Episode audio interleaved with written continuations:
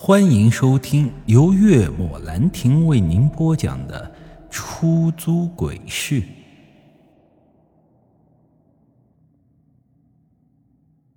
他微微一笑，嗯，白龙洞公墓。听到这句话时，我握住方向盘的手猛然一抖，开口说道：“抱歉，去不了，你换辆车吧。”开玩笑啊！那地方可是出了名的邪门，再加上现在都快十点钟了，黑灯瞎火的，我哪敢去啊？帅哥，帮个忙好吗？我问过好几个司机，都没人载我。美女脸上浮现出一阵焦急。那你不会打网约车吗？我试过了，没人接单。哈，那就不好意思了，我也去不了。说完，我就准备发动车子离开，省得呀他再纠缠。可是他突然间用手扒住了我的车窗，用近乎哀求的语气说道：“求你了，我给你两百块钱。”抱歉，这还真不是钱的事儿。我态度依旧很坚决。五百，五百行吗？求你了，帅哥，我真有急事。美女扒住车窗的手丝毫没有放开的意思。看到她这副模样，我顿时心一软，开口问道：“你有什么急事儿？需要大晚上的跑到这白龙洞公墓？”见我态度不再那么坚决，她急忙说道：“给我爸爸送药，他有心脏病，他在那守墓。”犹豫了片刻，我最终还是答应了。五百块钱。那也值了，况且人家还是送药救命，万一他爸真出个啥事儿，我这心里啊也过意不去。哎，上车吧。无奈我只能让他上车。女子对我是千恩万谢一番后，她拉开车门便坐到了后排。刚将车门关上，五张鲜红的钞票就递到了我手上。将钱揣起来后，我便发动车子，向着这白龙洞公墓便驶去了。出了西城区，进入郊区，随着高楼大厦和霓虹灯渐渐的远去，前方的视线也变得开阔了起来。这是去往白龙洞公墓的唯一道路，四周显得有些荒凉漆黑。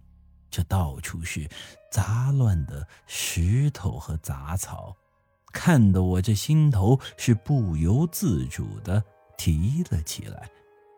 好在是整条路一直到了白龙洞公墓都装着路灯，虽说这路灯有些个年头，这灯光呢也比较的昏暗，但总比没有的好。顺着这条路一直行驶了大概十五分钟左右，我总算是看到了白龙洞工业区。这个工业区废旧了许多年，但是看到建筑的出现，也总算是让我心安不少。大概又过去了五分钟左右，我突然见到了前头出现了一道火光。这道火光恰好在公路的中央，车子使劲一看，我才发现竟然是个老太婆蹲在这里烧纸。我那叫一个郁闷呢！将车停了下来，我打开车门就走过去。大妈，麻烦你让一下，我要过去。我看向老太婆说的，没想到这老太婆根本就不理会我，依旧自顾自地蹲在原地烧纸。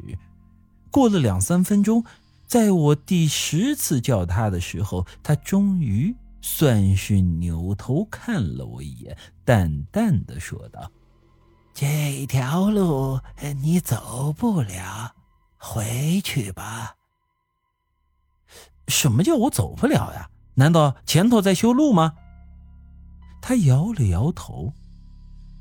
是你拉错了人，他不该走这条路。说完，还有意无意的瞟了一眼车里的美女。我呢也看了一下这美女打了个电话后就满脸焦急的样子，估计啊是他爸出问题了。想到这里，我也顾不得许多了，直接跑回车上问道：“你爸是不是出事了？”他梨花带雨的点了点头：“师傅，麻烦你快点。”我狠狠的回头望了一眼老太婆，不由得骂了一句“神经病”。然后上车，一脚油门踩下去，从公路旁的荒地绕了过去。本集已经播讲完毕，欢迎您的继续收听。